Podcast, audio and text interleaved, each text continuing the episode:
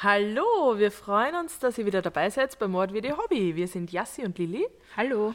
und wir freuen uns auf den heutigen Fall. Ja, es ist schon Episode 10. Wup, wup. Wupp, wupp.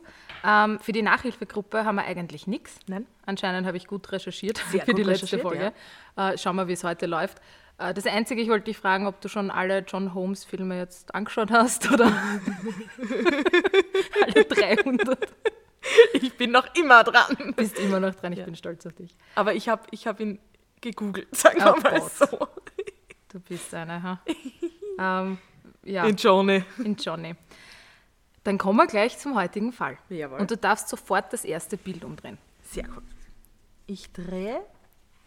Oh Gott, ich sehe ein Verlies. Nein, ich sehe eine, eine Keller, Kellerabteil. ein Kellerabteil mit unverputzten Steinwänden und einer Holztür verriegelt mit zwei Schlössern. Ja, Sehr creepy. voll creepy. Ja, und in diesem Keller Oh, ich gar nicht wissen. wurde am 6. Juni 2011 eine schreckliche Entdeckung gemacht. Aufgrund eines Rohrbruchs in einem Mietshaus mussten die Bauarbeiter im Keller Arbeiten verrichten. Ja. Und die Bauarbeiter mussten in dieses Kellerabteil, was du da auf diesem Bild siehst, das Abteil Nummer 6, was eben jedoch mit Vorhängeschlössern versperrt war. Ja. Aber weil das natürlich wegen einem Rohrbruch sehr dringende Arbeiten waren und keiner wusste, zu welchem Mieter jetzt dieses Abteil gehört hat, haben sie es dann einfach aufgebrochen. Und da kommen wir gleich zum Bild Nummer zwei. Bilderflut.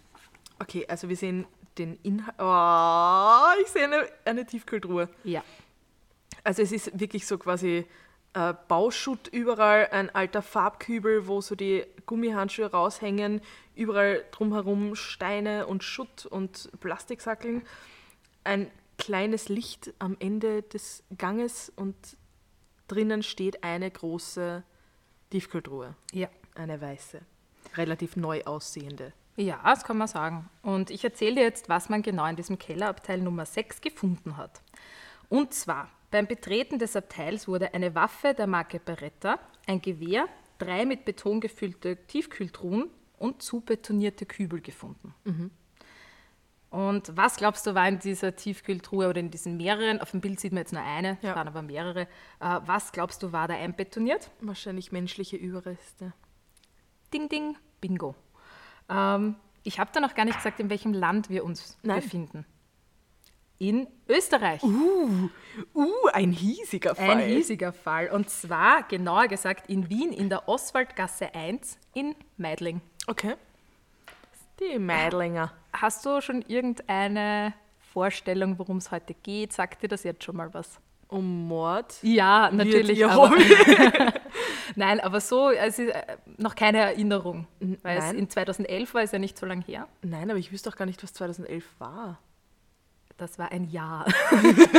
Nein, ähm, ich war nämlich total gespannt. Wir haben ja schon vorweg einmal, also nicht während einer Aufnahme, aber so haben wir schon mal gesprochen untereinander, was, wenn du einen Fall kennst. Ja.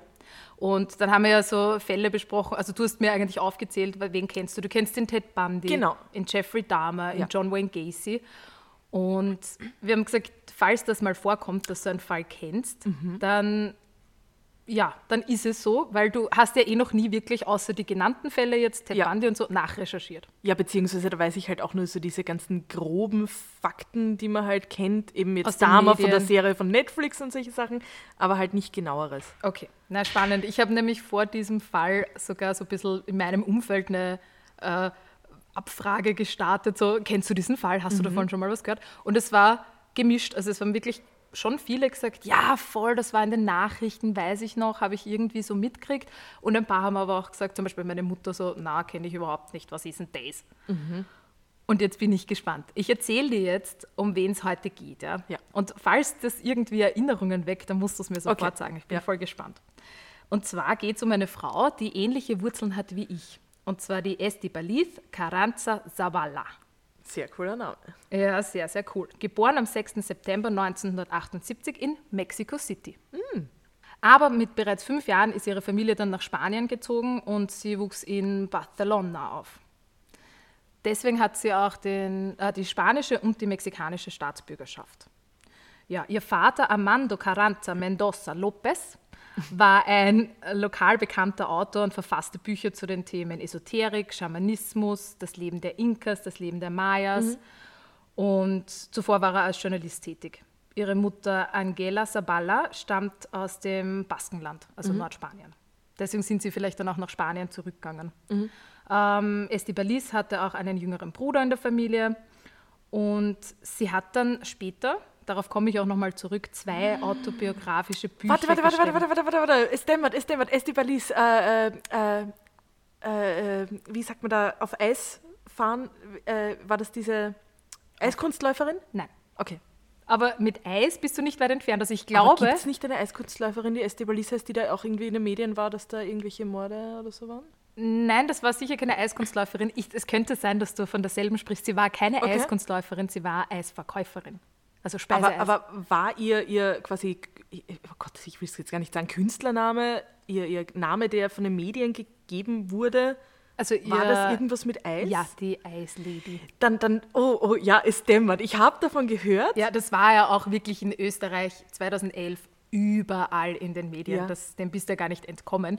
Ich, lustigerweise, kannte den Fall nicht. Ich Okay, habe den Fall spannend. wirklich zum ersten Mal ähm, in, ah, ich weiß leider nicht mehr, ich habe einen, einen Podcast gehört, ich höre ja selber auch sehr gerne Podcasts, und zwar ein englischsprachiger, Po- ah ja, Around the World oder so heißt er, Mhm. und da behandeln sie immer irgendeinen Mordfall aus einem bestimmten Land ja, und immer Mhm. ein anderes Land, und dann war so Austria, the Ice Queen, und ich habe so, was, habe ich noch nie gehört, aber ich war ja 2011 auch in England, habe nicht in Österreich Ja. gelebt, vielleicht ist es mir deswegen Ja. entgangen, aber wie gesagt, in Österreich war das überall in den Medien. Ich weiß nur, der Name kommt mir nämlich so bekannt vor, weil eine Freundin von mir hat einen Hund namens Estibalis und das ist ja ein sehr Ah. außergewöhnlicher Name und deswegen ist mir der total im Kopf geblieben. Okay, also keine Mhm. Eiskunst, Eiskunstläuferin, sondern eine Eisverkäuferin. Okay.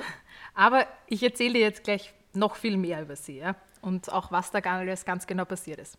Ja, wie gesagt, ähm, ich komme dann nochmal drauf zurück. Und die Esti hat zwei autobiografische Bücher geschrieben, Jahre später. Und da hat sie über ihre schwierige Kindheit mit ihrem autoritären Vater berichtet. Ja? und wirklich, dass er sie misshandelt hat und sie mussten quasi alle still und fromm sein und er war sehr gläubig und wie viel Wahrheit dahinter steckt, weiß man nicht so genau. Ja. Aber das hat sie in ihren Büchern sehr stark behandelt und auch als, als Einfluss genannt, warum dann die Dinge so passiert sind, wie sie passiert sind.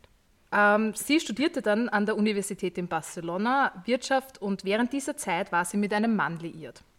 Und auch laut ihrer Autobiografie hat er sie auch sehr schlecht behandelt und war besitzergreifend. Und das war der erste Zeitpunkt, wo sie ihre ersten Mordfantasien gehegt hat. Also sehr spannend.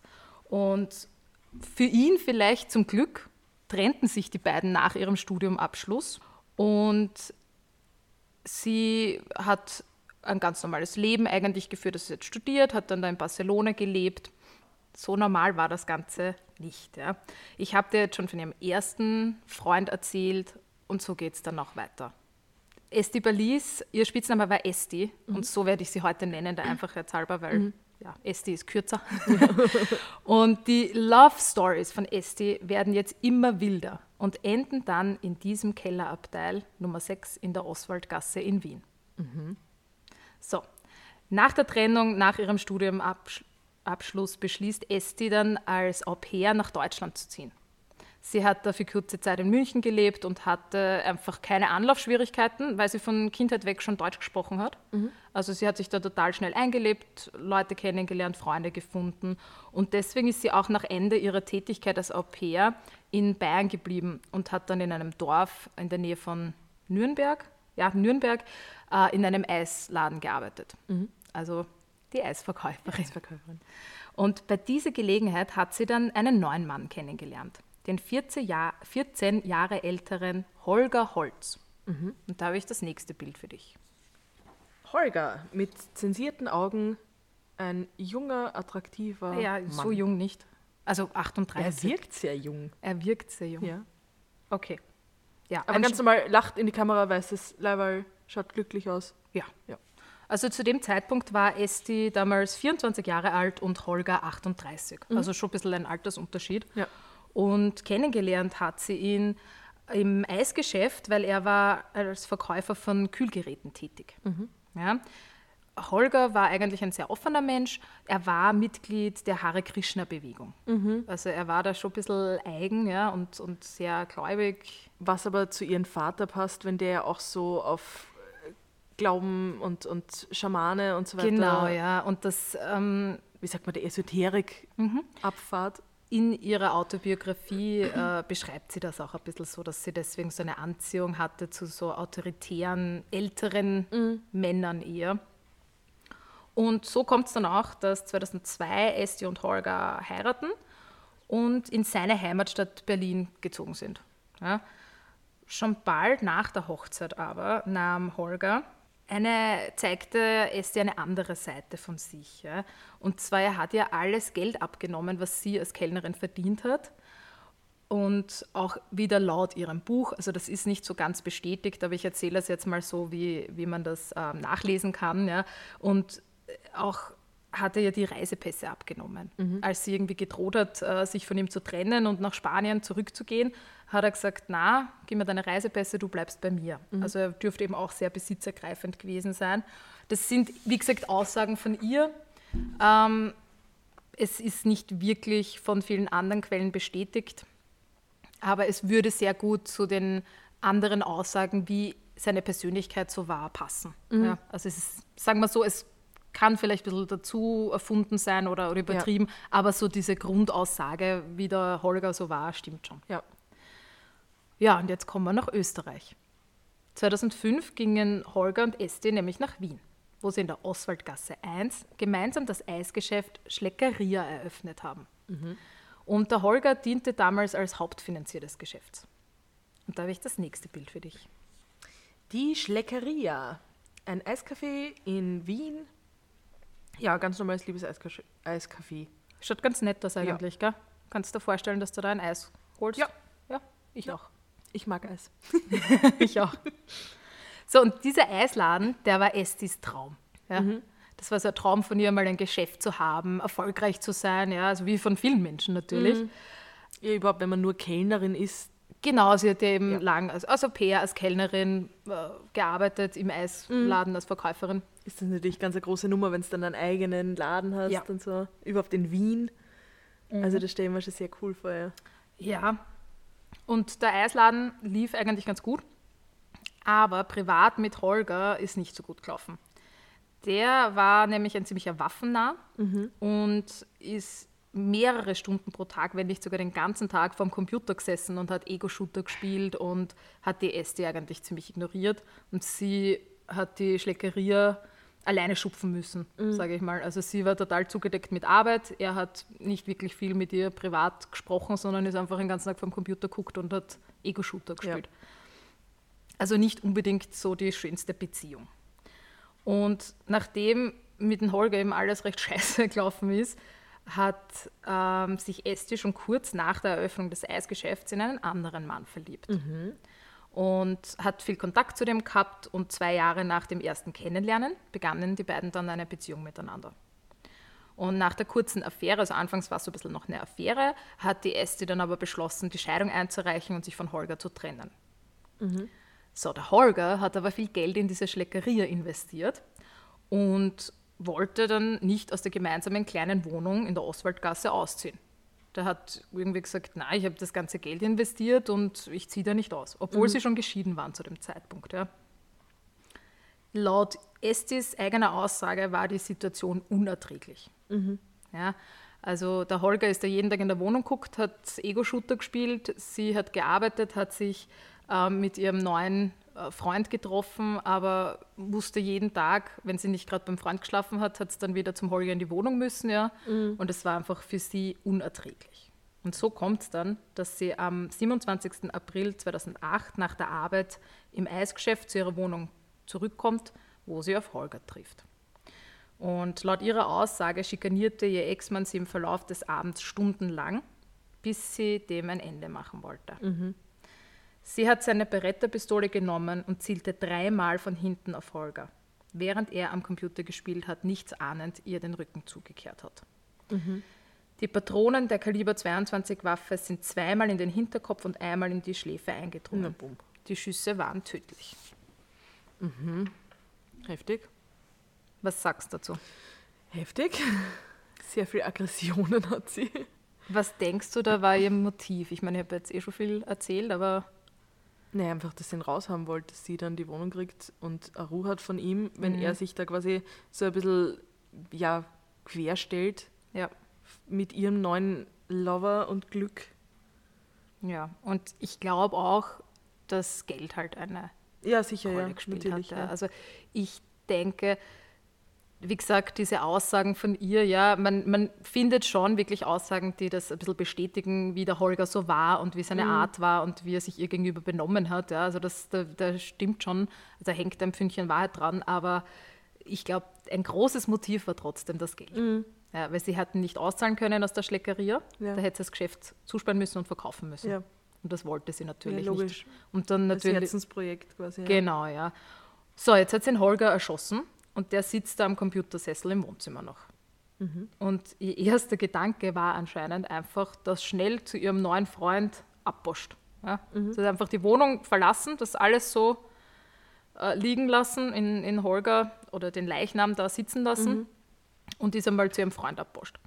Aber nach mehreren Tagen ist sie dann in die kleine Wohnung in der Oswaldgasse zurückgekehrt und machte sich Gedanken, was sie mit dem Leichnam von Holger jetzt macht. Hat von den Nachbarn da keiner was mitgekriegt, wenn da drei Schüsse fallen? Nein, da ist Ist nichts in Wien normal, gell? das kennt man. Das ist halt so ein ist Mädling. so. Na, ja, sie hat sich dann Gedanken gemacht, was sie jetzt mit dem Leichnam machen soll. Mhm. Und ihre erste Idee war, sie verbrennt den Leichnam Mhm. in der Wohnung. Ja, also einfach so, wie der da auf diesem Computersessel gesessen ist, hat sie ihn mit Schnaps überschüttet Oh, okay. und Wow. anzünden. Wahnsinn. Ja, was glaubst du, ist da passiert? Ja, Morzer Rauch und, und Feuerwehr Genau. kommt und alle Nachbarn kriegen es dann endlich mit. Ähm, der erste Teil stimmt. Das war eine sehr eine arge Rauchentwicklung natürlich. Mhm. Ja. Das ist dann auch schnell ausgegangen wieder, das Feuer. Und im Endeffekt mit dem Leichnam ist nicht wirklich was passiert, außer dass er eben ein bisschen Ja. äh, verbrannt war. Ja. Aber ja, der war noch immer da. Und die Nachbarn haben die Feuerwehr gerufen, Mhm. Aufgrund des Rauchs. Ja. Sie hat quasi alle Fenster aufgerissen. Die Feuerwehr hat dann auch bei ihr angeklopft. Mhm. Die haben halt überall angeklopft. Und sie hat gesagt, na, sie hat das Essen verbrannt, um Gottes Willen ist alles in Ordnung. Und sie hat eh schon die Fenster aufgemacht, also ist es überhaupt nichts Mhm. passiert. Und die sind dann auch im guten Glauben wieder gefahren. Mhm. Also die, Aber auch spannend, dass die Feuerwehr dann nicht nachprüfen muss, ob trotzdem alles stimmt. Weil selbst wenn ich jetzt ein Essen verbrennen lasse, ähm, gibt es ja trotzdem sehr viele Gefahren, selbst wenn ich das jetzt mit Wasser oder weiß ich nicht was lösche, dass dann trotzdem irgendwie. ja, das nicht reingehen, ein einfach mal in die Brand- Wohnung und ja, schauen, genau, ob sich, brandschutzmäßig Ja. eh alles in Ordnung ist. Ja, haben sie Okay. nicht gemacht. Das ist halt so in Wien. ja, eh, Wien, Wien ist anders. Wien ist anders. So, ihre zweite Idee war dann schon etwas effektiver, aber so brutal. Ich, ich will da gar nicht so genau ins Detail gehen. Geh ins Detail. Esti hat in einem Baumarkt eine Kettensäge gekauft Mhm. und den Leichnam in Stücke zerteilt.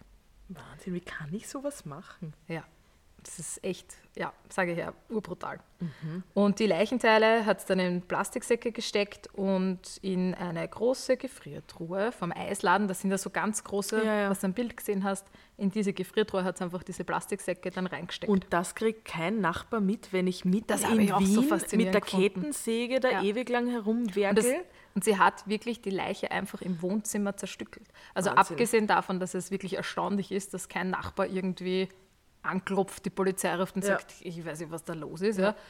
Ähm, die, wie das Putzen nachher, Mhm. äh, diese Wohnung, dieses Wohnzimmer nachher zu putzen, Ja. das hat sie auch äh, im Buch oder in einem Interview sagt sie das, dass es war halt überall Blut, also auf ihr, auf den Wänden, Mhm. Ja. überall in dieser Wohnung. Ja. Und das Putzen hat mehrere Tage gedauert. Mhm. Also sie hat wirklich tagelang durchgeputzt.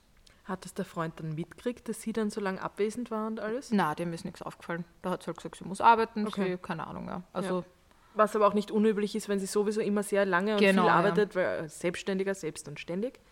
ja. Ja. So, jetzt hat sie sich gedacht, jetzt hat sie mal den Leichnam entsorgt, ja, Mhm. der ist in der Gefriertruhe.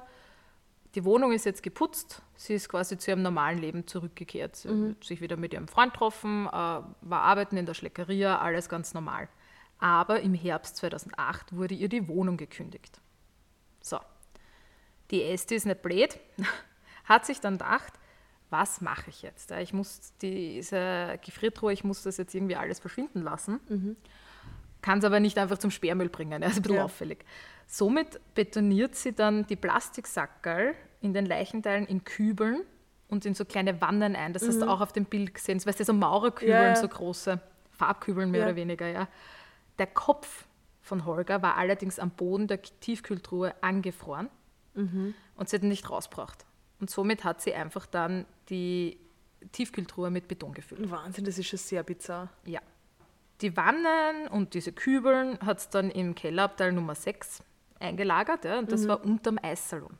Okay. Das heißt, die Wohnung, das habe ich vorher, glaube ich, nicht so erwähnt. Ja. Also die Schleckeria war im selben Gebäude wie Okay. diese Wohnung, die sie jetzt gekündigt haben. Ja. Und somit war das nicht so schwierig, diese Kübeln da runterzubringen ins Kellerabteil. Okay. Nee, aber die Tiefkühltruhe ist ja ziemlich groß und schwer, nachdem sie mit Beton gefüllt war. Und warum haben Sie die Wohnung gekündigt? Ganz normal, einfach der Mietvertrag ist ausgelaufen und so, das war's. okay. Also da habe ich nicht wirklich Ja. irgendwelche ähm, anderen Informationen dazu Ja. gefunden. Esti hat dann die Tiefkühltruhe mit Hilfe von zwei ahnungslosen Bekannten in den Keller gebracht. Mhm. Also da hat es wirklich einfach zwei Bekannte gefragt, hey, ich hätte da eine Truhe zum in den Keller tragen. Und die haben dann aber eh nachgefragt, warum ist die so schwer? Und Was Mhm. ist da, warum willst du überhaupt den Keller runtertragen? Und ihre Begründung war da irgendwie so, ja, das ist ähm, ein Versicherungsfall, weil ihr irgendwelche verärgerten Lieferanten oder Kunden haben ihr diese Gefriertruhe mit Beton gefüllt. Und das zeigt sie jetzt bei der Versicherung an und deswegen Okay. muss es quasi so als äh, Beweis, falls die vorbeikommen, sich das anschauen wollen, Mhm. aufheben. Und sie hat aber keinen Platz und deswegen kommt sie jetzt in den Keller. Mhm. Menschen, die sich nach dem Holger erkundigt haben, hat es einfach erzählt, er ist nach Indien zu den Hare Krishnas gegangen. Mhm. Und da sie auch nicht mehr verheiratet waren, hat es keine weiteren Informationen. Und weil der Holger eben schon so ein bisschen ein, ein komischer Typ war, haben mir das die Leute einfach geglaubt ja, und keiner hat ihn als vermisst gemeldet. Also das war ja irgendwie ein waffennah, total Hare Krishna-Anhänger und das ist den Leuten halt recht logisch erschienen. Ah, okay, Ja. der Holger ist einfach nach Indien gegangen. Ja, Spannend. Holger halt so, mehr oder weniger, ja. Also auch irgendwie ein Glück, weil, ähm, ja. Org. Mhm. Wahnsinn. Und ich habe jetzt schon vorher erwähnt, dass die Esti einen neuen Lover Ja. gehabt hat. Und das war der Oberösterreicher Manfred Hinterberger. Von dem habe ich auch ein Bild für dich. So, schauen wir uns den Mani an. Schaut erschreckend ähnlich dem Holger. Findest? Ja.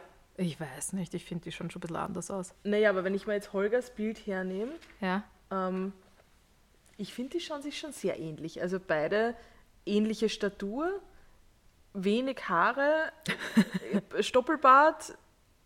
Ja, ein bisschen eine Ähnlichkeit ist schon, ja.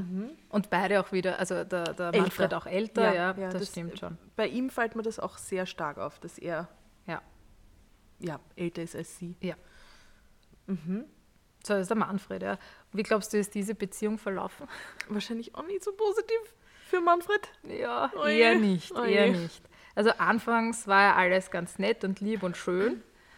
Ähm, die beiden sind zusammengezogen. Manfred hat fleißig in die Schleckeria investiert, wie schon der Holger zuvor. Also er hat auch, ähm, der Esti da hat investiert, hat ihr finanziell halt wirklich sehr viel Ja. geholfen.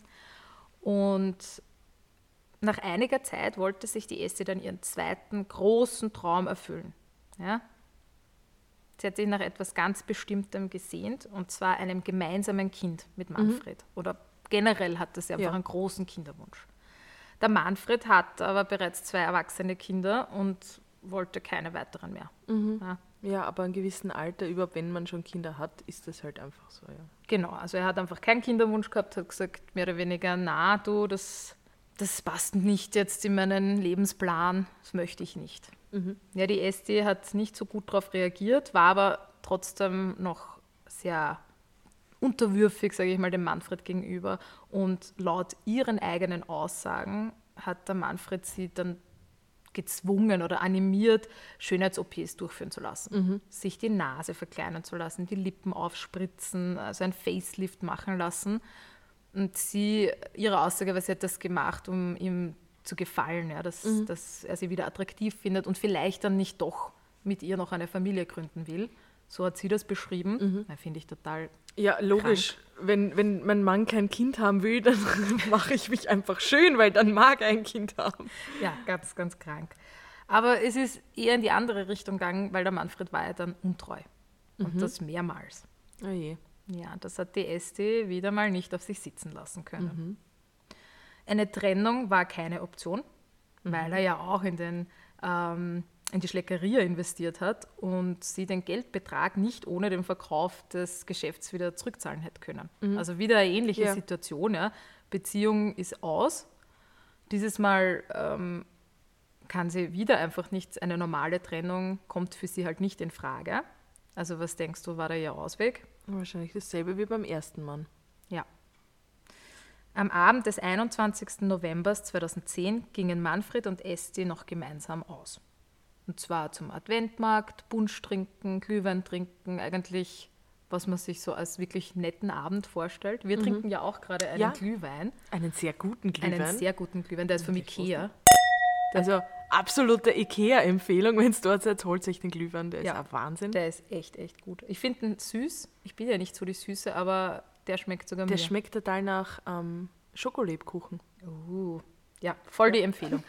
ähm, ja, die Esti und der Manfred, die haben sich auch gut gehen lassen. Die waren auch äh, Glühwein trinken an diesem Abend. Aber der Abend, also unser Abend wird heute hoffentlich sehr schön noch verlaufen. Wir werden nicht so enden wie Esti und Manfred. Na, das fix nicht. Aber als die zwei in die Wohnung zurückgekommen sind, hat die Esti dann gewartet, bis der Manfred eingeschlafen war und hat dann alles vorbereitet. Ja, also nicht so wie beim ersten Mal, mhm. hat sie diesmal wirklich sehr gezielt diesen Mord geplant. Okay. Und sie hat da Folie neben dem Bett an der Wand oh, angebracht, schier. während der Manfred geschlafen hat. Wahnsinn. Also die Ist Kettensäge schon hingelegt oh. neben das Bett zum Zerkleinern der Leiche. Oh. Ja, also das ist auch schlimm, dass er da nicht munter geworden ist. Nein. Wobei, wenn du ein paar Glühwein-Intus hast, dann Vielleicht hat sie ihn vorher noch animiert. Abbierstelt bist, quasi. Ja. Wahnsinn. Du hättest noch gesagt, hey, trink noch einen Manfred. Ja, ja. Na, noch einen. Arg, Der schmeckt so gut heute. Ja. Sie hat ihn dann in den Kopf geschossen mhm. ähm, und die Leichenteile wurden wie von Holger zerstückelt, in einer, dann in eine Tiefkühltruhe im Keller im Eisladen einbetoniert und hat das, wie gesagt, total geplant. Ja. Also mhm. quasi wie so im, im Skript, der erste Mord war noch sehr unbeholfen, ja. jetzt hat sie schon wirklich die Folie hergerichtet, ja. hat dann die Plastiksäcke, ähm, die Leichenteile in die Plastiksäcke, dann hat sie es in den Keller tragen und dann erst im Keller unten einbetoniert, mhm. wo in einem Zeitungsartikel von der Krone habe ich das gelesen, da ist gestanden, dass sie sogar extra zu so einem Handwerkerkurs gegangen ist, damit man lernt, wie man richtig Beton anmischt. Mhm. Das schon ein paar oh, Wochen vorher. bitter. Ja, total kalkuliert halt. Wahnsinn. Also es war wirklich komplett durchgeplant. Ja, offensichtlich, ja. ja. Und das war nicht der einzige Unterschied zum ersten Mord, sondern der zweite Unterschied war, dass der Manfred sofort als vermisst gemeldet wurde. Mhm. Also seine Familie in Oberösterreich, er, hat viel, er hatte viel Kontakt zu seinen Kindern, zu mhm. seiner Mutter auch. Und als er der Mutter dann nicht zum Geburtstag gratuliert hat, haben sie gesagt, das, das ist nicht mhm. unser Manfred, da stimmt was nicht. Und ja. haben den dann vermisst gemeldet. Und jetzt sind wir auch beim 6. Juni 2011. Mhm. Ja, also das war jetzt im November 2010. 10, ja. Und ein halbes Jahr quasi war der Manfred als vermisst gemeldet. Mhm. Die Familie hat auch wirklich ähm, eben so, was das ein Bild auf Facebook gepostet, ja. geteilt und geschrieben, Manfred, oh, wo bist schlimm. du? Ja, urtraurig. Urtraurig, ja. Und im Juni gab es dann eben diesen Fund im Kellerabteil Nummer 6 unterhalb der Schleckeria mhm. und diese Entdeckung der Leichenteile. Ja. Und am nächsten Tag wurde Esti von einem Kunden in der Schleckeria, also am nächsten Tag, am 7. Juni, ist sie ganz normal arbeiten gegangen. Mhm. Und da hat sie jemand angesprochen auf diese schreckliche Entdeckung. Ja, weil das war ja eben dasselbe Gebäude. Also da mhm. war Polizeiaufgebot, da ja. war der Eingang quasi zum Wohnhaus, zum Keller abgeriegelt.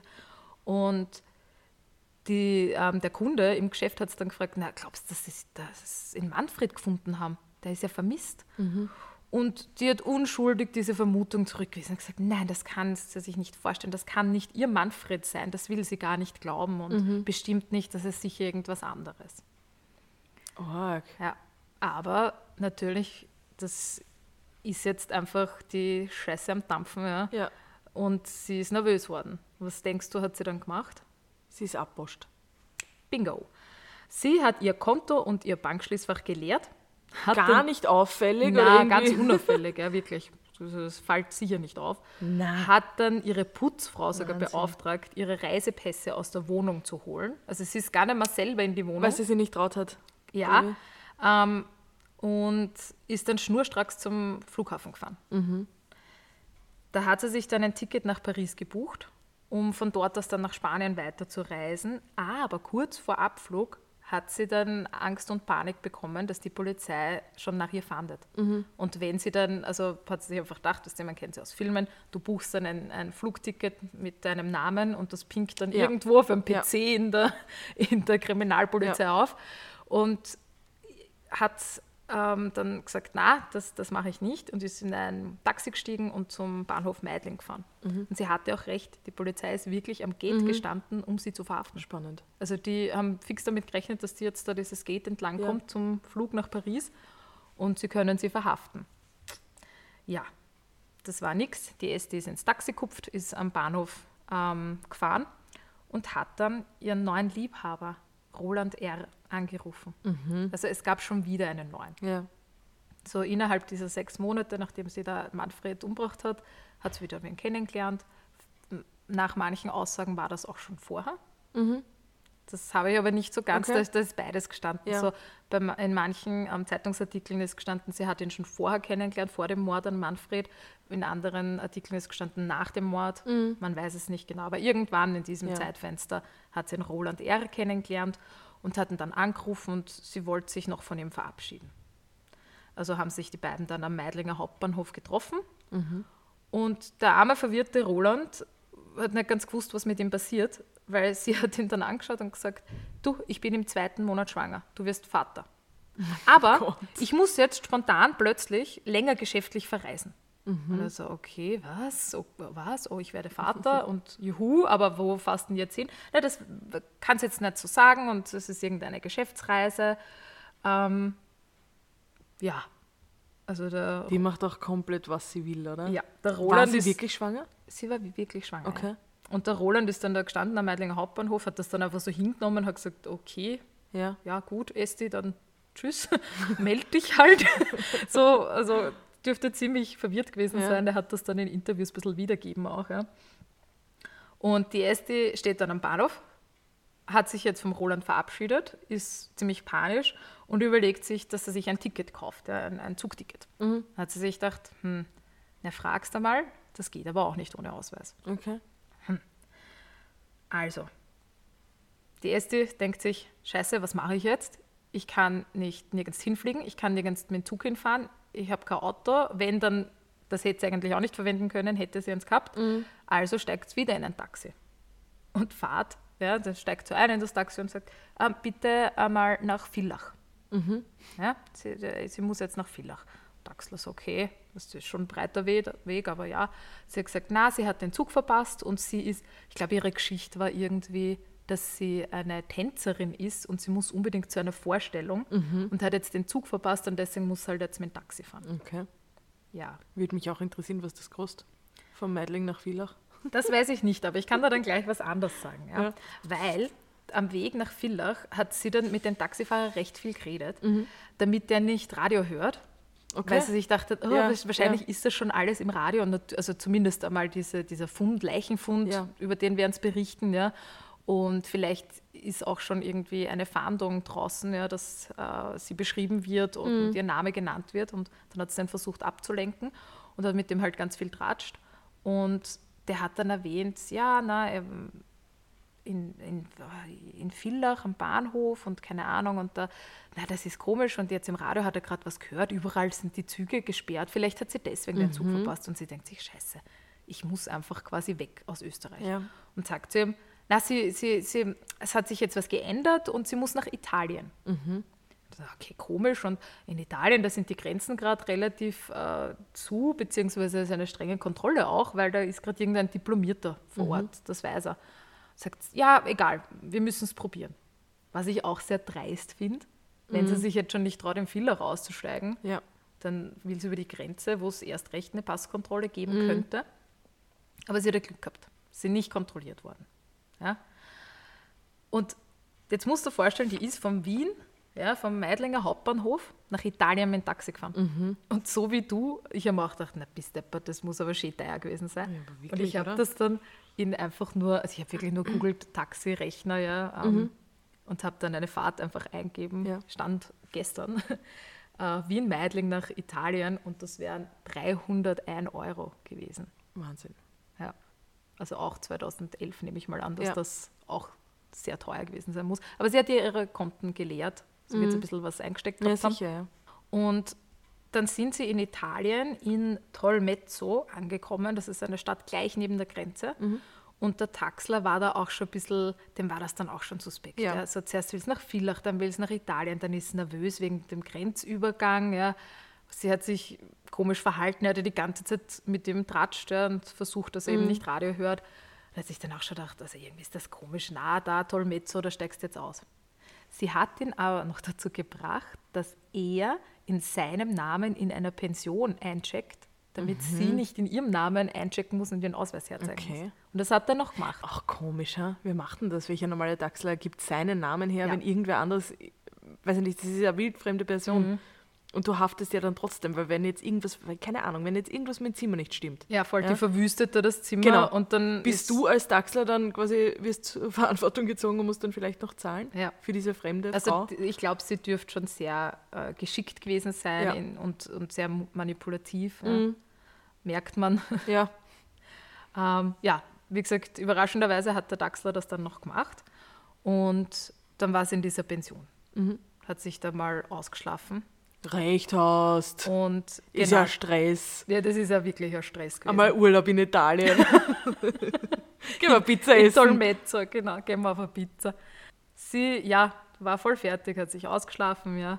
Und ist dann am nächsten Tag in dieser Pension zum Frühstück runtergegangen. Nettes italienisches Buffet, hat sich ein Cappuccino bestellt und Auf hat Kosten des Taxlers. und hat dann ähm, bei dem Frühstück einen anderen Herrn kennengelernt und mit dem ins Gespräch kommen und dem dürfte es irgendwie so diese Geschichte auftischt haben, sie flüchtet vor ihrem Ehemann, Okay. ja, der, der sie missbraucht und geschlagen hat und sie flüchtet quasi vor dem. Und ob er sie nicht mitnehmen kann, wo er hinfährt. Der hat gesagt, ja, er fährt nach Udine. Gerne, ich nehme dich mit. Dann sind die da gemeinsam nach Udine gefahren, das ist nicht viel weiter weg, ich glaube zwei Stunden oder so, wenn überhaupt. Ich kenne das immer, wenn ich ähm, selber in Urlaub fahre, das ist immer angeschrieben, also das dürfte auch recht nah bei der Grenze sein. Und dort ist sie dann angekommen und ist ein bisschen so durch die Straßen gewandert, hat nicht recht gewusst, was sie macht, weil sie hat sich nicht traut, irgendwo einzuchecken in ein Hotel ja. und hat dann einen Straßenmusiker, hat sich mit dem angefreundet, hat mit dem getratscht und der hat dann gesagt, ja, du kannst gern bei mir übernachten. Kein Problem, ich nehme dich mit, du kannst bei mir schlafen. Ja. Zu diesem Zeitpunkt war die Esti aber natürlich schon ziemlich panisch. Ja. Und sie hat Ganz offensichtlich. ja, und sie hat versucht, weißt du, den Nachrichten in Österreich zu folgen, ähm, übers Internet, Facebook, keine Ahnung, hat er geschaut. Ja. Und das ist dann diesem Straßenmusiker schon ein bisschen komisch vorkommen. Und der war dann der einzige von all diesen Männern, von denen ich dir heute schon erzählt habe, denen es was vorgelogen hat, war er der Einzige, der sich gedacht hat, na fix nicht, mit der stimmt irgendwas nicht. Und der hat die Polizei gerufen. Org. Ja. Heftige Reise. Voll. Heftige Reise. Und ich finde es wirklich witzig, dass der Straßenmusiker, ja, ähm, der da ziemlich ein offener Mensch zu sein scheint, ja, wenn er da einfach jemanden mit heimnimmt und sagt, ja, okay, kannst bei mir schlafen, wenn du jetzt keine Möglichkeit hast. Der, der, Ja. von der Erzählung her wirkt er ja sehr nett. Ja? Ja. Und der hat dann das Hirn und denkt sich, hey, irgendwas stimmt da nicht mit dieser Geschichte und ist dann auch so weit, dass er nicht einfach nur sagt, bitte geh oder ich, weißt du, ich will nicht, dass du da bist, bitte such da was anderes, Ja. sondern auch wirklich die Polizei ruft und sagt, na, da stimmt was nicht und ich glaube, dass die vielleicht auf der Flucht ist. Und so kommt es dann, dass am 10. Juni 2011 gegen 7.30 Uhr in der Früh die Esti in Udine festgenommen wurde. Aber sie ist eh eigentlich erstaunlich weit gekommen. Ja, eigentlich schon, ja. Weil wenn du da denkst, weiß ich nicht, ich finde da Leichenteile und das Abteil, weiß man ja, dass das zur Wohnung gehört, oder? Das war am Anfang nicht äh, ganz klar, weil das nicht offiziell zur Schleckeria gehört hat. Weil sie musste ja dann schon 2008 aus der Wohnung oberhalb der Schleckeria ausziehen, da wo sie die Wohnung kündigt haben und ist in eine Wohnung eine Straße weitergezogen. Also sie Okay. war weiterhin ganz nah, Ja. aber dieses Kellerabteil hat nicht offiziell zur Schleckeria gehört. Und somit war es jetzt nicht, dass innerhalb vom ersten Tag klar war, okay, das ist jetzt das Kellerabteil von Person XY, na, die befragen wir sofort. Sondern das war noch recht ungeklärt. Aber auch komisch, dass sie dann einfach so mir nichts, dir nichts, diese ganzen Bleichenteile dort liegen lässt, ohne irgendwie da, die Kontrolle darüber zu halten. Also, Ja. Weißt du, was ich meine? Ja, ich, ich kann Also ist ja total gefährlich, dass da Ja. nicht irgendwer von der Genossenschaft oder keine Ahnung was ja, ja, dass irgend- einfach sagt, eh, so, so wie wir- es passiert ist, ein Rohrbruch ein passiert. Rohrbruch oder weiß ich nicht, wir renovieren oder wir, wir machen die Kellerabteile zu den Wohnungen jetzt ganz normal dazu oder so. Ja. Ja, also Weil das, ich denke mal, wenn ich jetzt in diese Wohnung einziehe, wo sie da rausgeworfen worden ist, Ja. und in Wien ist ja das, da- keine Wohnung ist da sehr lange unbewohnt. Also die ja. haben ja da sehr schnell Nachmieter wahrscheinlich gefunden, schätze ich einmal. Ähm, die wollen ja dann auch ein Kellerabteil dazu haben. Und das muss ja dann auch irgendwie da dazu, weiß ich nicht, weißt du, was ich meine? Die Ja. müssen das ja dann auch sagen, okay, du hast die und die Wohnung und dir gehört Ke- Kellerabteil Nummer sowieso. Warum das nicht passiert ist, weiß ich nicht. Wie gesagt, ich kann mir vorstellen, dass das vielleicht ein, so ein unbesetztes Kellerabteil war. Mhm. Weil wenn sie das so schwer nachvollziehen konnten, ja, zu wem dieses Abteil gehört. Wie du sagst, normalerweise, man kennt das ja vielleicht, du hast jetzt Tür Nummer drei und dir gehört Kellerabteil Nummer drei. Ja. Das ist logisch, ja.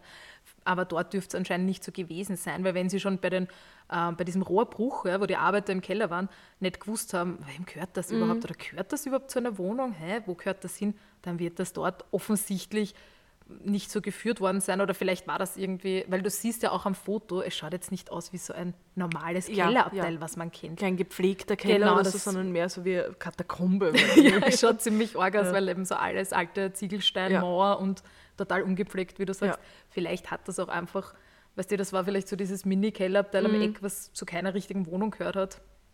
Könnte ich mir Arg. vorstellen. Ganz arg. Ja, aber ja, erstaunlich, wie du sagst. Ich glaube, dass sie wahrscheinlich oder vielleicht so diesen Gedanken einfach ähm, aus ihrem Gedächtnis verbannt hat ja, und sich gedacht hat, na, das wird schon keiner finden, ich will gar nicht drüber nachdenken und einfach ihr Leben weitergelebt hat. Ja. Ja. Weil du siehst ja irgendwie so eine, sie hat so eine gewisse Dreistigkeit, wenn sie auch am nächsten Tag, also am 6. Ganz Juni, arbeiten geht. ist das, ja, Ja. und am 7. Juni geht es ganz normal, macht die Schleckeria auf in der Früh Mhm. und schreit, wer will ein Eis? Hallo? Und die Familie von Manfred Ja. hat natürlich wahrscheinlich sie aber trotzdem irgendwie verdächtigt, oder? Die haben Dass sie da mehrmals gefragt, ja, und sie hat ihn dann auch noch als vermisst gemeldet. Nachdem so viele Leute nachgefragt Mhm. haben, hat sie dann auch so den, ach, die, die verlassene Freundin gespielt und Mhm. so traurige Freundin und gesagt, na, um Gottes Willen, und ich melde ihn jetzt auch vermisst. Und also sie hat da schon sehr, sehr gut geschauspielert. Aber von den Freunden fällt es auch keinen auf, dass vor zwei Jahren der erste Freund verschwindet und nach zwei Jahren dann der zweite Freund? Ich kann mir nicht vorstellen, dass die so einen ausgeprägten Freundeskreis selber gehabt hat, weil ich glaube, sie war immer so in den Kreisen von ihrem Freund unterwegs. Weißt du, wie ich meine? Und da haben die von Manfred jetzt äh, vielleicht, also sie wird dem Manfred gesagt haben, ja, der Holger ist zu den Hare Krishnas gegangen. Und der Manfred, der den Holger ja davor auch schon mal gesehen hat, ah ja, na, das ist eh typisch Ja. Holger und hat nie wieder drüber nachgedacht und somit vielleicht das gar nicht seinen Freunden erzählt und das ist einfach nie wieder zur Sprache gekommen oder wenn, dann hat sie es halt einfach ganz nonchalant so, ach so, ja, der, mein Ex lebt in Indien, keine Ja. Ahnung. Also ich glaube, dass die da schon sehr, wie gesagt, sehr dreist und manipulativ war. Gerissen einfach. Ja. Arg. Die Esti wurde jetzt am 10. Juni 2011 in Udine verhaftet, in Italien. Sie hat sofort ein Geständnis abgelegt. Also sie hat eigentlich den Polizisten sofort gesagt, ja, ähm, das stimmt, ich war's. Ich bin die Esti Balis Carranza und ich habe äh, zwei Morde begangen. Dann hat sie auch noch gesagt, dass sie im zweiten Monat schwanger ist, also so quasi bitte, ich hätte gerne ein weiches, bequemes Bettchen, aber ja, ich war das. Und die österreichischen Behörden haben dann umgehend ein Auslieferungsgesuch äh, für die ST gestellt. Und zu dieser Zeit waren dann auch schon beide Leichen offiziell identifiziert worden. Also das ist ja jetzt eigentlich nur vier Tage später, ist recht Ja. schnell gegangen. Aber das waren beide identifiziert. Es war dann ziemlich offensichtlich, was passiert war. Da war der eine der Ex-Mann, der Ja. andere der vermisst gemeldete Freund. Und am 24. Juni 2011 wurde Esti dann an die österreichische Justiz ausgeliefert und kam aufgrund des Mordverdachts in diesen beiden Fällen in Untersuchungshaft. Im Jänner 2012, also wieder ein halbes Jahr später, hat sie im Kaiser Franz Josef Spital in Favoriten einen Sohn geboren, welcher dann kurz nach der Geburt seinem Vater, dem Roland R., übergeben wurde. Und ja, wenigstens was. Ja, was glaubst du, hat sich der Roland R. so gedacht? Ja, weil vorher habe ich dir erzählt, ähm, sie ist da nach Manfred, vor Manfred, man weiß nicht mhm. genau, mit diesem Roland R. zusammengekommen. Ja. Die dürften sich gern gehabt haben, offensichtlich. Sie ist dann schwanger worden. Dann hat sie sich abrupt von ihm verabschiedet. Mhm. Und dann hat er natürlich erfahren, was passiert ist. Was glaubst du, wie seine Reaktion da so war? Oh Gott, wollte das Kind nicht? Das Kind hat er, oh ja. Er hat das Kind genommen und sein Kind. Aber was, was glaubst du, was seine Reaktion zur Est der Esti gegenüber war? Ein Schock. Du, eher nicht so. oh der hat gesagt, naja, das kann ich mir irgendwie alles gar nicht so vorstellen. Nee, aber wenn sie es gesteht. Ja, ja, na, das schon, aber die Esti, die hat sich ja dann auch immer wieder darauf berufen, dass ja der Holger ihr gegenüber äh, gewalttätig war mm. und sie so schikaniert mm. hat und eben ihr Geld abgenommen hat und sie so schlecht behandelt hat. Und das Ganze hat es dann bei Manfred auch so ähnlich aufgezogen. Der war ihr untreu, der hat es da gezwungen, diese Schönheits-OPs zu machen und hat ja. sie auch immer äh, quasi schlecht behandelt und gesagt, du bist schier, scheiße, schlecht, was auch immer. Und der Roland hat sich gedacht, ja, es klingt irgendwie plausibel. Mhm. Die haben es da so fertig gemacht und das war halt ihr einziger Ausweg und ist zu ihr gestanden. Mhm. Und im März 2012, also zwei Monate nach der Geburt vom gemeinsamen Sohn, haben die beiden Nein. in der Vernehmungszone der Justizanstalt Wien Josefstadt geheiratet. Oh Gott. Ja. Was ist mit ihm? Keine Ahnung. Liebe macht blind und blöd anscheinend. Naja, aber was ist mit ihm jetzt ehrlich? Ich weiß nicht. Der, der, die Esti war anscheinend sein, seine Traumfrau. Urkomisch, oder? Ja, schon. Also Überhaupt, wie lange haben sich die kennt? Nicht so lange. Ja, also. eben. Die waren, man war weiß es nicht genau, wann die zusammenkommen aber sind, aber die waren jetzt, jetzt keine sieben Jahre zusammen Nein. oder so, wo ich weiß. Ja, aber ich muss jetzt sagen, auch wenn ich sieben Jahre mit jemandem zusammen bin. Und er legt ein Geständnis ab, dass er zwei Menschen umbracht Dann hat. ist mein erster Gedanke auch nicht, Schatzi, heiraten ja. wir jetzt in der Justizanstalt in Wien? Ha? Ich bin voll dabei. Lilly, du bist meine Trauzeugin. Ja, passt. Nein, aber ja, ich, ich verstehe es auch nicht. Allein schon, ja, es ist einfach bizarr. Liebe macht blind und blöd anscheinend. Ja. Ich weiß es nicht. Ich kann dir nicht mehr dazu sagen. Kommen wir zur Verurteilung. Mhm. Am 5. September 2012 wurde die, gegen es die Anklage wegen Doppelmordes erhoben und es wurde eine Einweisung in eine Anstalt für geistig abnorme Rechtsbrecher beantragt. Mhm. In der Anklageschrift ist sie als Frau mit geradezu einzigartiger Kaltblütigkeit und Skrupellosigkeit beschrieben worden. Nach den beiden Morden soll sie keine Reue gezeigt haben und sich äußerlich nichts von neuen Lebensgefährten anmerken haben lassen ziemlich passend, diese, mhm. diese ähm, Anklageschrift oder dieser Auszug Auf von der Fall, Anklageschrift. Ja. Und die Esti ist dann von den Anwälten Werner Tomanek und Rudolf Meyer verteidigt worden. Den Rudolf Meyer, der ist ein recht bekannter Verteidiger, das war nämlich auch der Anwalt von Josef Fritzl. Mhm. Okay. Ja, also der ist ein österreichischer Anwalt, Verteidiger, Strafverteidiger und der hat relativ hohe ähm, Fälle immer wieder. Aber sicher auch nicht viele Fans, oder? Ja. Fritzl und SD. Ja, ich meine, jedem steht eine Rechtsverteidigung zu, das ist so, ja. ja. Aber so charmant ja. finde ich jetzt auch nicht. Die Esti hat dann. Muss man aber auch einmal mit sich selber ausmachen, dass man solche also Leute verteidigt. Also, es ist ja auch immer die Frage natürlich, wie verteidigst du den Menschen, dass der eben eine angemessene Strafe kriegt? Ja, schön und gut, mhm. aber oft wollen ja solche Leute dann ein sehr minderes ein sehr Strafmaß Stra oder und das Berufung ist einfach einlegen. nicht gerechtfertigt. Das ja, ich, ich könnte das auch nicht mit mir ver, verbinden, also vereinbaren, ja. vereinbaren, danke, ja, überhaupt nicht, weil ich würde da halt zu sehr an die Opfer denken. Ja. Äh, ich, und einfach der, der Gerechtigkeitssinn wäre zu stark. Ja. Und gerade wenn ich eben Rechtswissenschaften studiert habe und das arbeite ja, und weiß, was möglich ist, dann will ich ja, dass jedem seine rechte Strafe zusteht und der das mhm. auch so Ja, es, es, ist, muss, es besteht trotzdem das Recht auf diese Strafverteidigung, ja. Ähm, ist auch nicht schlecht, dass es das gibt. Na, weil auf, natürlich, sicher, wenn natürlich, du unschuldig ja. an irgendwas ja, angeklagt wirst, will ich auch einen Rechtsbeistand haben. Ja. auch deinen Beistand Klar. haben und, und dann eben, dass diese gerechte Strafe oder eben wenn du jetzt zum Beispiel unschuldig äh, wegen irgendwas angeklagt mhm. wirst, willst du ja auch deinen Rechtsbeistand haben und dass du dann ja. keine Strafe hast, weil du sagst, hey, ich war das wirklich nicht mhm. und dass du das dann auch eben dein Rechtsstrafverteidiger ähm, ähm hilft dir, deine Unschuld zu beweisen. Aber das wäre mal spannend, wenn es jetzt wirklich eben einen Schuldspruch hast und, und die beschreiben dich als skrupellos und äh, du zeigst keine Reue und keine Ahnung was, was der Rechtsverteidiger, dieser, weiß ich jetzt nicht, wie er heißt, Rudolf Meyer. genau der, ähm, was der für angemessen empfindet. Das wäre mal spannend. Ich rufe ihn an. Ja. Ich Frag rufe ihn ihn jetzt nach der Aufnahme an. So, hey Rudi, Rudi, wie geht's da? reden wir über die SD. Kennst du es noch? ja, ich, ich berichte dir Ja. dann das nächste Mal. beim, beim du ihn auf Instagram? Glühwein. Oh Gott. Der folgt dir zurück. Ja, beim nächsten Glühwein Ja. werde ich dir berichten. So, die Esti hat dann ein volles Geständnis zu allen Anklagepunkten abgelegt. Und da gibt es auch ein Zitat von ihr, das sich so ein bisschen auf diese Skrupellosigkeit bezieht ja, in dieser Anklageschrift. Und da sagt sie, wenn ich, Tränen, wenn ich in Tränen ausbreche, würde man sagen, was ist denn das für ein Theater? Es ist widerlich, was ich getan habe. Ich versuche, mich zusammenzureißen und die Schuld einfach auf mich zu nehmen. Das hat sie quasi so eben im, im Punkto Skrupellosigkeiten, dass sie keine Reue zeigt, war das irgendwie so ihre Aussage.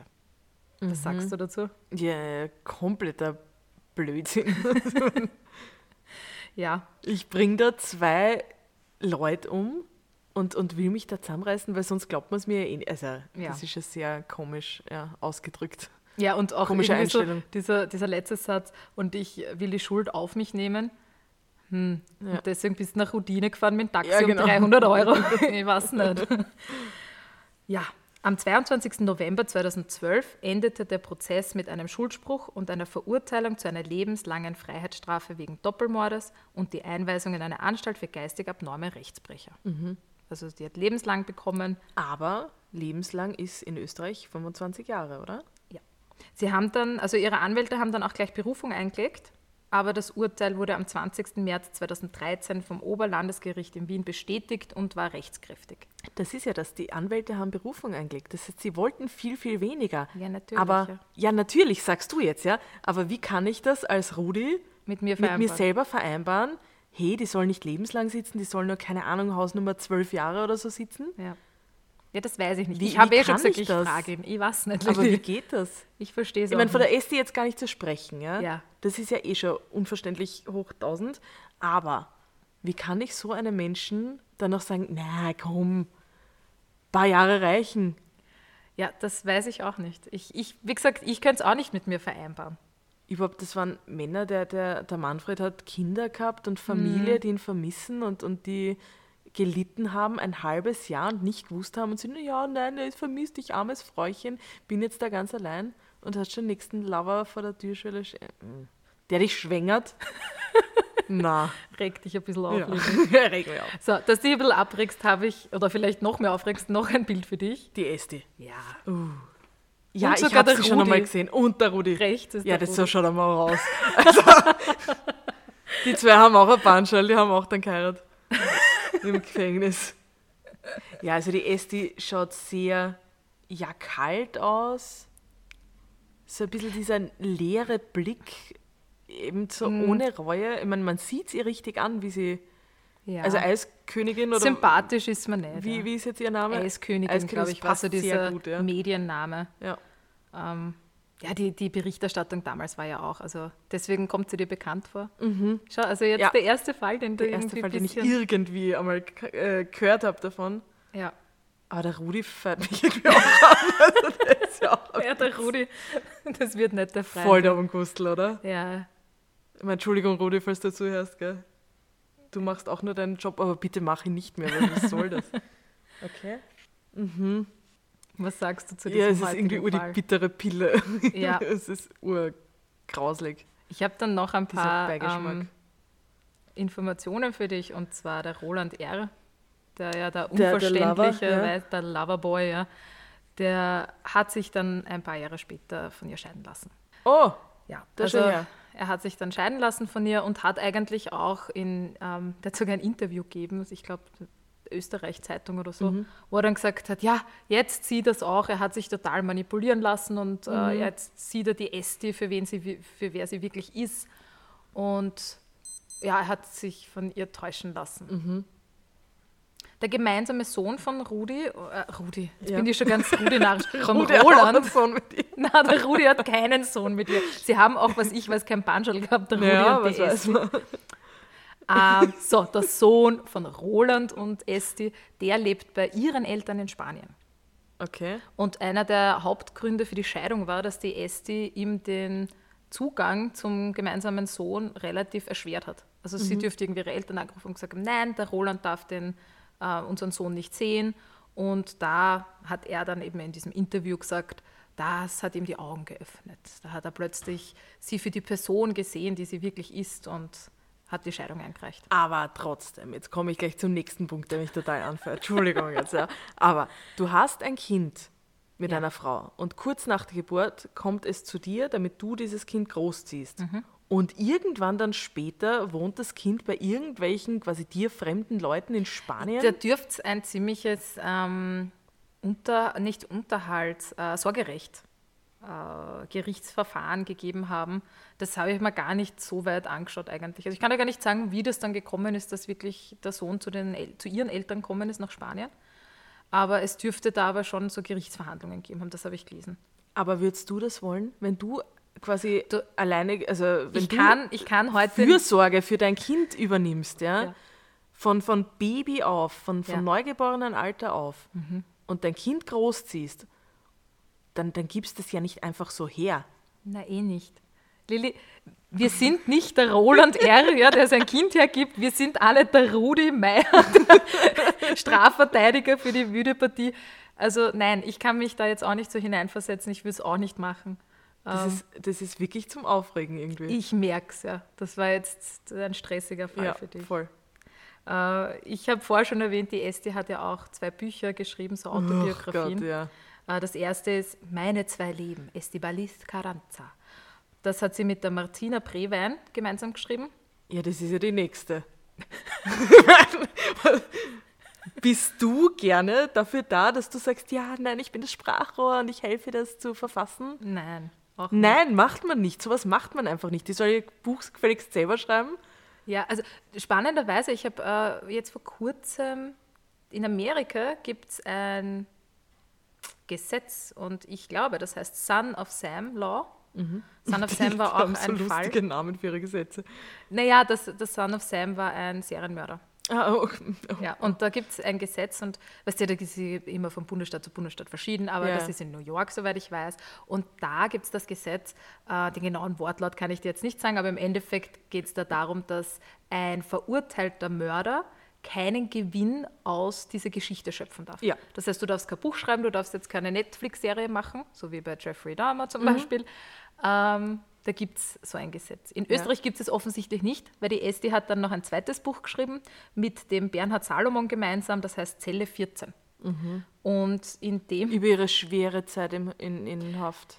Nein, eigentlich nicht. Also ich habe da nur stellenweise, das kann man sich nämlich als Hörbuch auch anhören und da habe ich nur ein bisschen durchgeskippt, was die Gratis-Version war, weil ich zahle jetzt nicht dafür. Aber ähm, das, sie rechnet da schon mit sich selber ab. Also sie ist nicht, sie stellt sich jetzt nicht mehr so als die Arme dar. Ähm, und was ich recht arg gefunden habe, ist, sie gibt in diesem Buch so Beauty-Tipps. Also so ganz bizarr. Eines, was ich gehört habe, war irgendwie so eine Gesichtsmaske. Ähm, so quasi, du tust da Joghurt, glaube ich, war es, aufs Gesicht und das hilft, deine Haut frisch zu halten.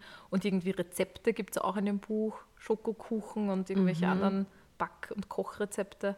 Also das dürfte, Das heißt, die sitzt jetzt noch ein paar Jährchen in ihrer, in ihrer Zelle und wenn sie dann freikommt, das weiß man Hat nicht. sie dann das jetzt ganze. Das Geld? Könnte ja auch noch ähm, das ganze Geld. Ähm, ich habe nur gelesen beim ersten Buch, Meine zwei Leben, dass sie das irgendwie ihrem Sohn zugute kommen hat lassen, das Geld, Mhm. was sie da gemacht hat. Und der Roland R., der hat auch in einem in dem Interview, äh, wo sie sich scheiden haben lassen, hat er auch erwähnt, dass das Buch auch ein Mitgrund war. Also nicht nur diese schwierige Geschichte mit dem Sorgerecht für den Sohn, Mhm. sondern auch, dass sie äh, da jetzt Geld macht aus, diesem, Ja. Aus der Leidenssituation der Opfer ja, und dass sie da jetzt einen Gewinn macht. Und das war ihm auch nicht recht. Mhm. Das hat er in dem Interview nämlich auch erwähnt. da kann man sich aufregen. Du dich heute auf jeden Fall. Der du nicht? Na oh ja, Ja, sicher. reg dich halt auf. Ja, ich reg mich hier auf. Aber Ich bin eine sanfte Seele und ich habe jetzt noch ein Happy End für dich. Und zwar, es ist kann nur ich mir ein, irgendwie gar nicht vorstellen, dass Nein, da ein Happy es End ist gibt auch nicht so toll, ja. Ähm, das einzige Happy End, was es in dieser Geschichte jetzt wirklich gegeben hat, war das Happy End für den Eisladen. Mhm. Weil der wurde 2020 komplett renoviert und umgebaut und heißt jetzt Café und Cornetto. Hat ganz liebe Besitzer, ich habe mir das auf Facebook angeschaut Mhm. und du kannst jetzt das letzte Bild umdrehen. Das ist jetzt. Es ist viel schöner Eisladen. als diese komische Schleckeria da.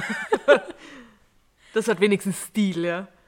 Okay, also das Café wurde neu gebrandet, ist weiterhin ein Café und rennt offensichtlich gut. Und ein Eisgeschäft. Beim ja. ersten Foto hat man ja nicht wirklich irgendwelche Leute gesehen. Jetzt ist das Geschäft bummvoll. ja. Außen wie innen tummeln sich die Schüler und holen sich hier Eis. Café und Cornetto finde ich auch einen netten Mhm. Namen irgendwie. Voll. Jetzt kommt zwar der Winter, aber vielleicht, Lilly, nächstes Jahr im Sommer holen wir Ja, uns passt, dort ein wir uns Eis. Du kannst, wir können uns dann da draußen vor dem Café äh, am Tisch setzen. Du kannst dich gerne weiter aufregen Ja. über Rudi, über die Esti, über den Roland und wer das Über sonst alle. noch so einfällt. Die, Die Autoren, Buchmacher da. Buchmacher, die Autoren. gerne, du kannst dich dann über alle aufregen. Und in Gedenken an die armen Männer. genau, essen wir dann ein Eis. Voll. Ich nehme Schoko, was nimmst du? Ich nehme alles.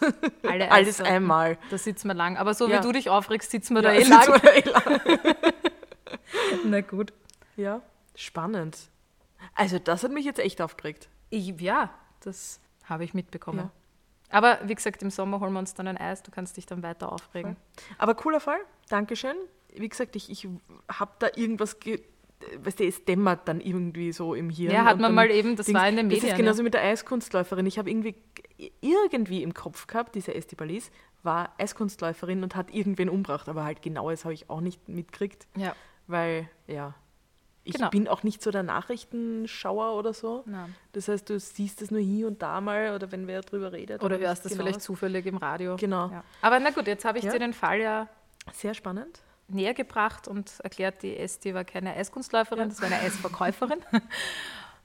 und du hast dich schön aufgeregt heute. Ja. Liebe Zuhörer, ich hoffe, ihr habt euch nicht so aufgeregt. Oder Aber falls, ja, falls ihr euch mit aufregen wollt, schreibt uns gerne auf Instagram Mordwille Hobby Podcast. lasst es uns wissen. Ja. Genau. Und wir wünschen euch noch einen schönen Abend. Einen schönen Abend noch. Tschüss.